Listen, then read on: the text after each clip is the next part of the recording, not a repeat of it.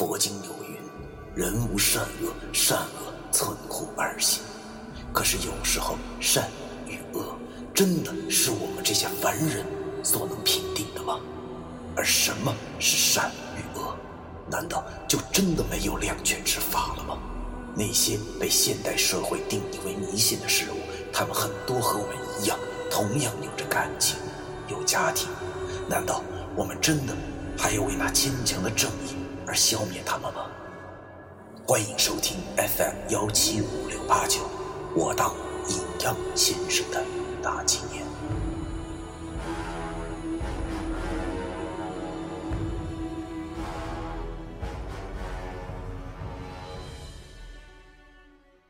第二百八十八章：崔佐飞的梦。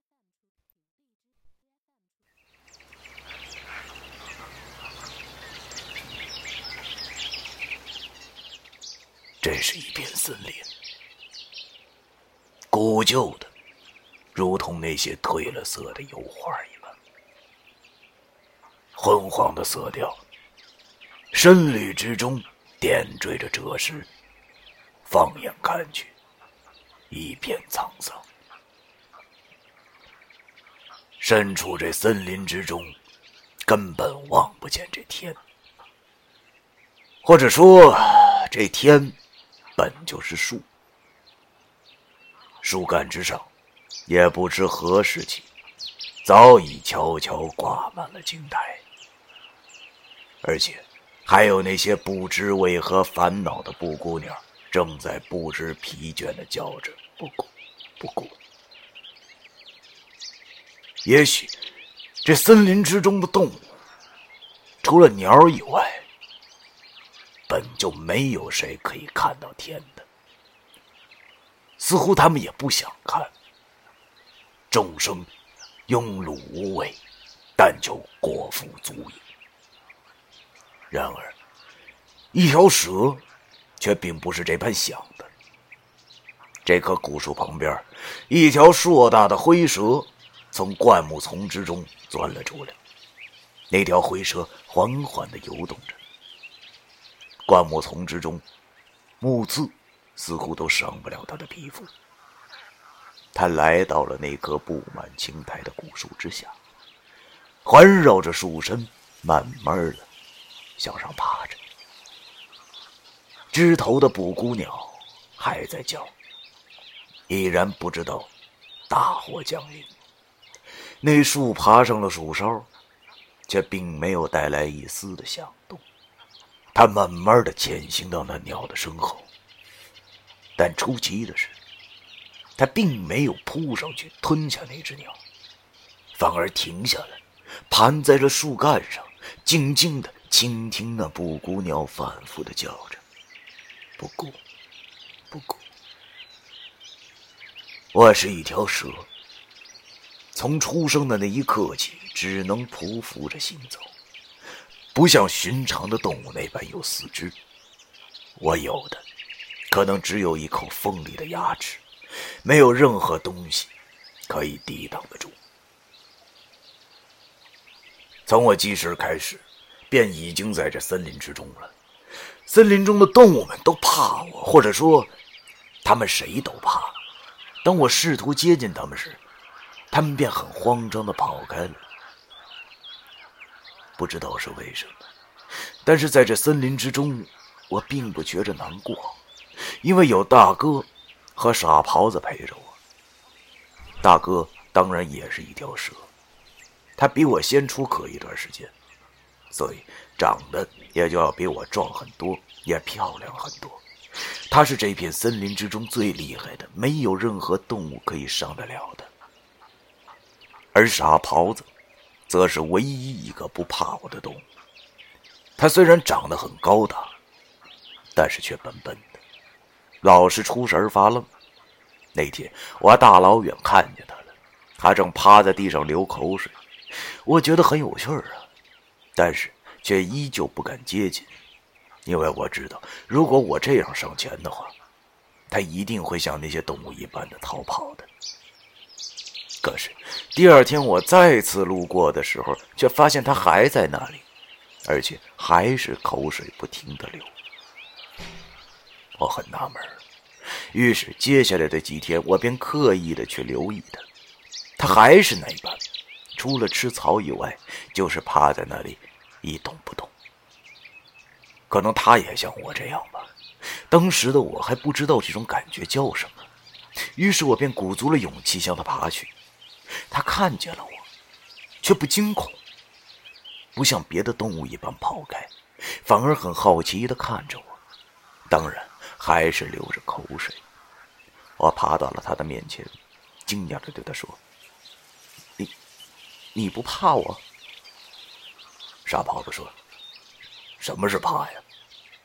我说：“怕怕，可能就是不理吧，因为别的动物见到我都躲得远远的。”傻狍子歪着脑袋对我说：“别那么说，我的兄弟们也怕我吗？”我说：“他们不理你吗？”傻狍子点了点头：“啊，是啊，从我刚出生开始就这样了。”他们嫌我笨，说我拖累他们。拖累是什么意思？是怕吗？我说，他他们也像你一般的流口水吗？傻包子说，会有的，但是都没我多。我说，那好像就不是怕吧？傻狍子说。那拖累到底是什么意思呀？我也不知道。就这样，我和傻狍子成了好朋友，我们天天在一起。我发现，除了长相以外，我们没什么不同，只不过我吃肉，而他吃草。其实我看着他吃的那般痛快，也想跟着他一起吃草，只不过咬了一口草后。那汁液的味道顿时呛得我浑身发抖啊！其实我也不想吃肉，因为别的动物都不敢接近我。当我试图接近他们的时候，他们都跑开了。我问我大哥这是为什么？我大哥跟我说，他们只是怕你。不过自打认识了傻狍子后，我的想法又改变了。我经常在想，他们到底是……怕我，还是怕我拖累他们？拖累到底是什么意思？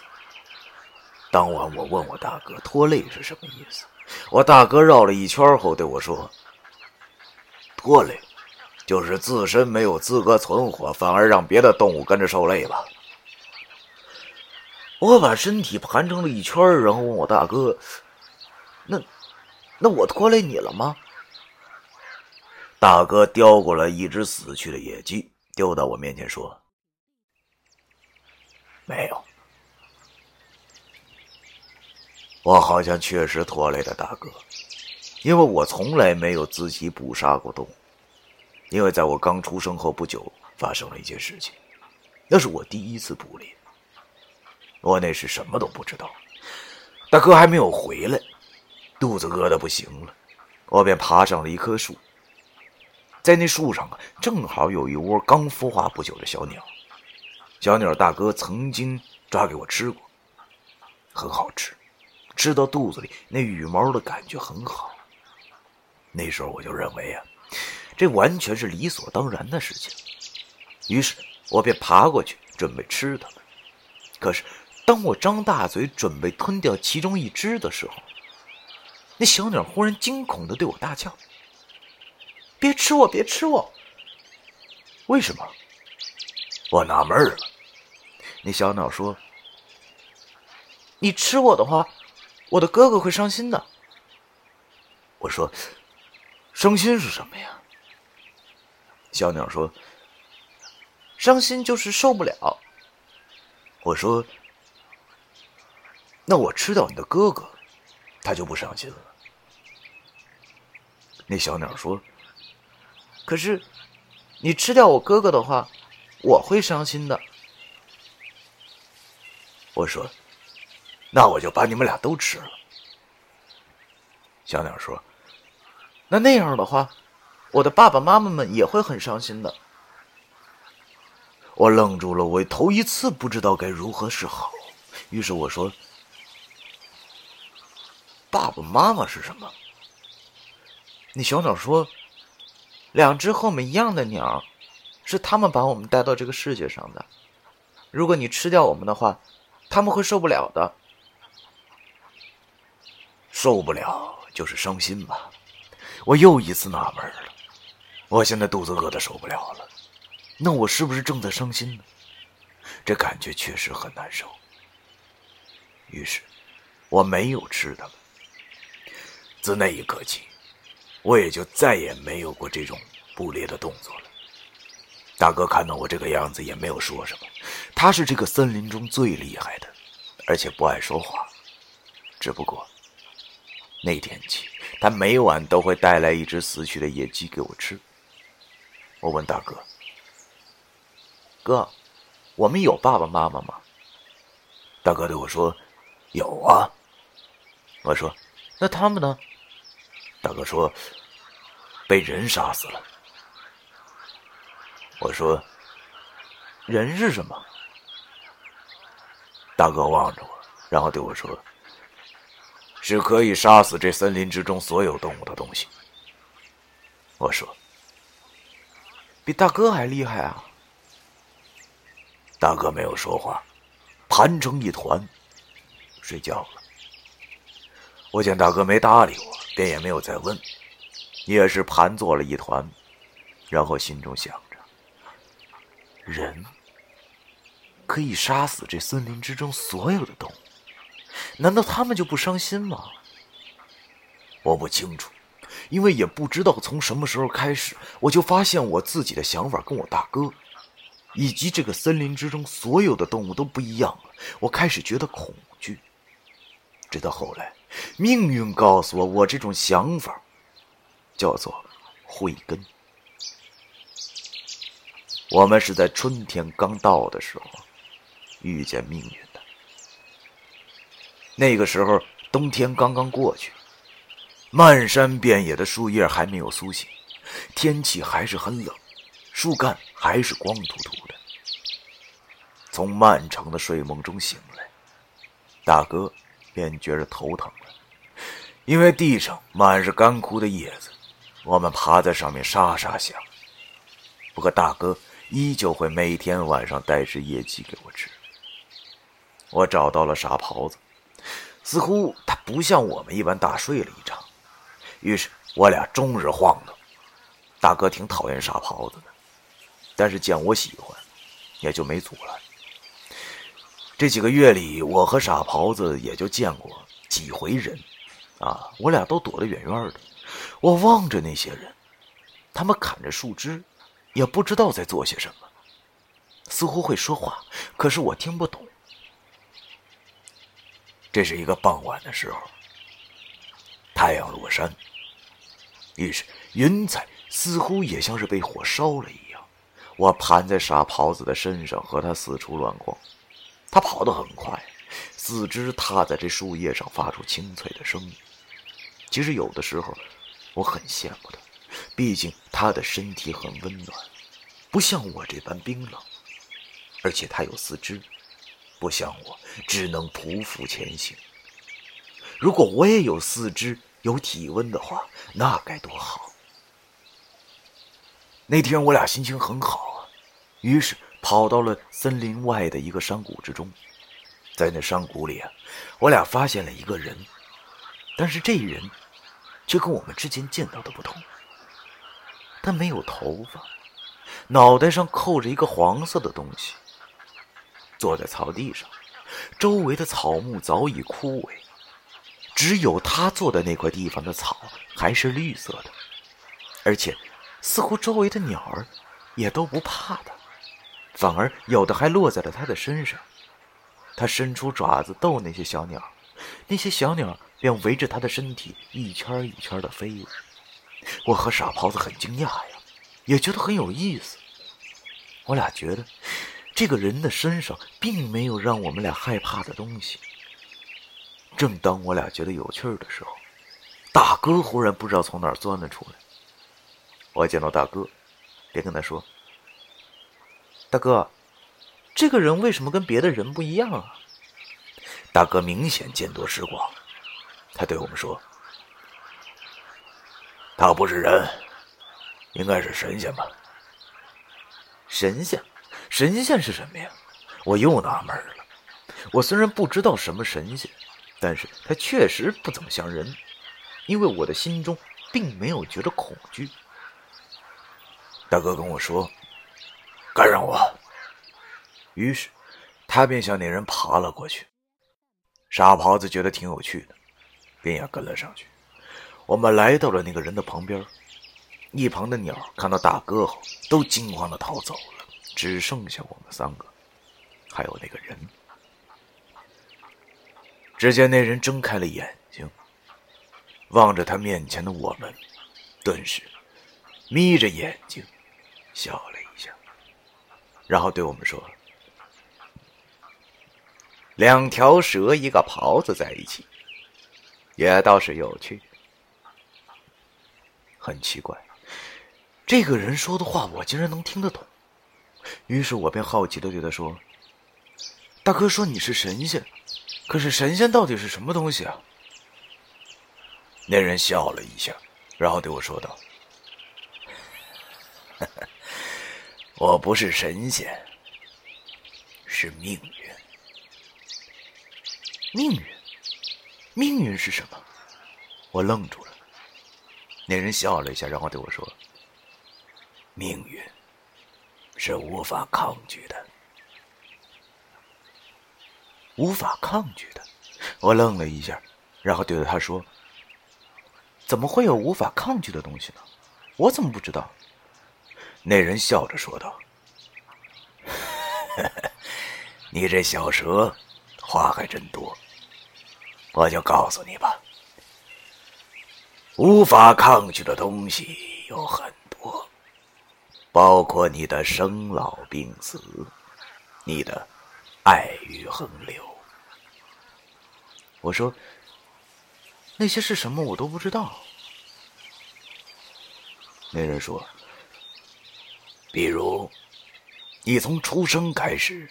就无法抗拒杀死别的动物，这便是我，也就是命运。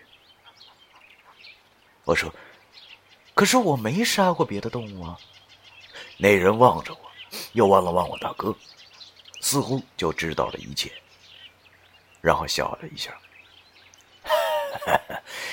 你想过没有？你吃你哥哥带来的食物，也算是一种杀生了。我说：“为什么呀？”那人说：“你大哥为了你而去杀生，这和你自己去捕食又有什么区别呢？”我愣住了，显然我的脑子里从来就没想过这种念头，这种感觉很奇妙，但也很沮丧。我又想起了那鸟对我说的话，于是我便对那人说：“难道？”我每晚都在让别的动物伤心吗？那人点了点头。我说：“这样不好，不想这样。”那人微笑着对我说：“ 哦，为什么呢？”我说：“因为我也伤心过，知道这其中的滋味。”那人笑着说。果然是有慧根的蛇，好吧。就凭你这句话，我问你们：你们想得到什么？我大哥说：“我我想，我想得到更强的力量，不想一辈子如此。”那个人对我大哥说道：“你的身体内……”早已蕴有仙骨。如果你想变强的话，就帮我看守一样东西吧。说吧，他便对我们说道：“你们有名字吗？”我大哥摇了摇头，那个人点了点头，然后对我大哥说道：“我送你们名字吧。”说罢。他对着我大哥说道：“蛇本性长，日后得道，必然会有人供奉牌位，你便叫做长点镜吧。我呢？我呢？我和傻狍子都有些着急了。那人笑了一下，然后对我说道：“你自然跟你大哥姓，你便叫。”常天红。至于你嘛，那人看了看傻狍子，便对他说：“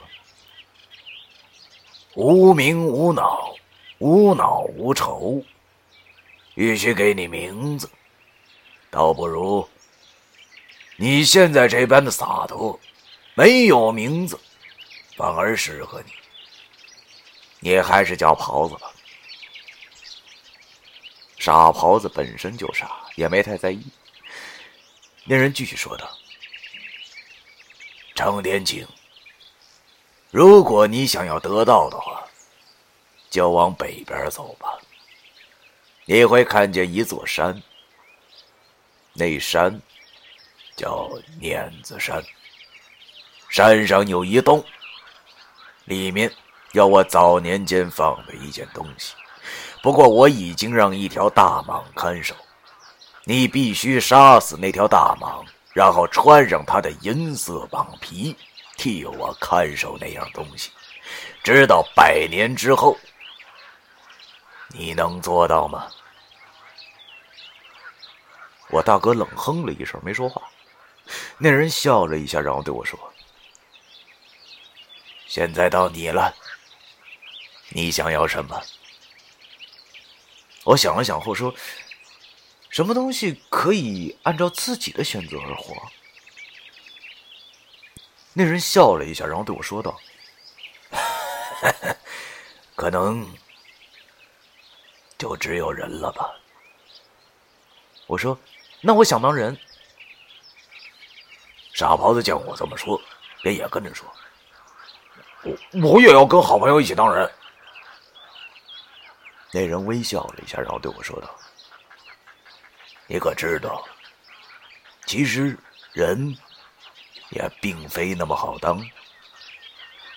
为什么？”我又愣住了。只见那人对我们说：“其实，所有的一切都存在着烦恼，而这烦恼正是因我而起。”天道恢恢，又会有几个人看破；红尘滚滚，又会有几人逃脱呀？我不明白他说的到底什么意思，他便继续对我们说道：“小蛇，你很有趣。我告诉你吧，生是苦，老是苦，病。”是苦，死是苦，与所愿憎恨的聚会是苦，与所爱的分离是苦，所求不得是苦。所以，只要是生命，就不会逃脱的。我说，我不信。既然有选择，为什么还是无法逃脱呢？很显然，我说的这话出乎他的预料。其实我也不知道他说的是什么，只不过最后一句话我懂，所以就问了。他想了想后，便对我说道：“你真的不后悔？”我点了点头。那人便对我说道：“好吧，既然你执意如此，我便跟你打个赌，如果你赢了的话。”我便让你们变成人，但是要参加我的游戏。什么游戏？我说道。那人说：“我活的时间太久了，漫长的岁月中，所有感情早已麻木。尽管我知道所有的事物，但是依旧无法猜透人心。”所以，我每隔一段时间就要挑选一些人来参加我的游戏，希望他们按照我设计好的故事一步一步的走下去，我才感觉得到自己还在存活，而那些人或多或少的也会从中了解到一些真理。我不明白他说的话，但是此时我也管不了那么多了，于是我便对他说。你到底要我做什么呀？他笑了一下后，便对我说道：“ 你如果想变成人的话，就先抵抗一下我吧。抵抗命运。”我说道。他点了点头，然后对我说：“啊，这似乎不可能，不是吗？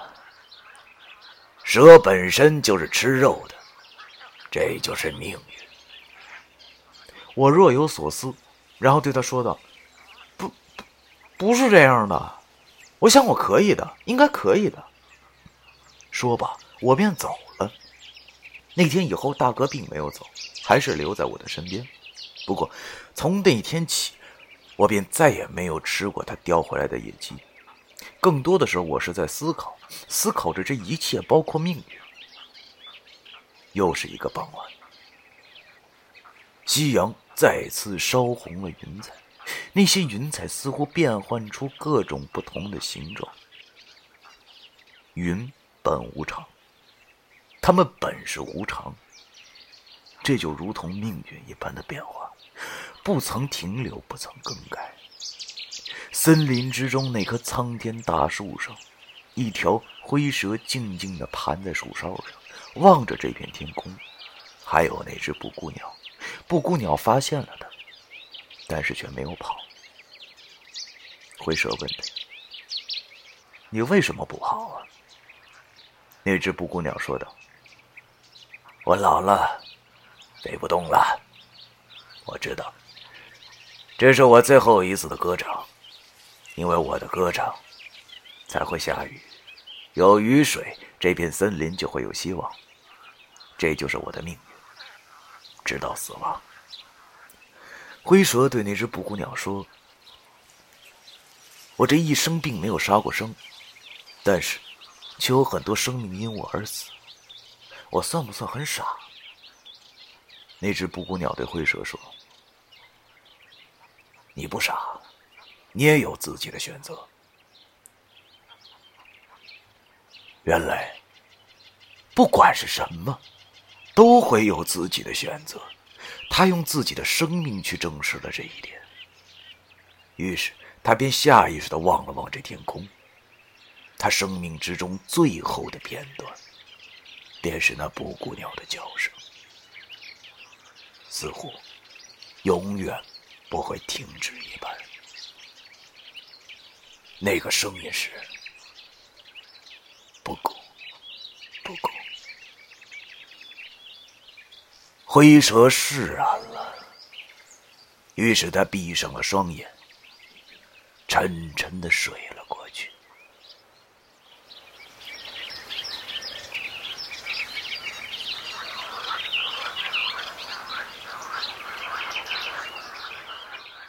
第二百八十八章。完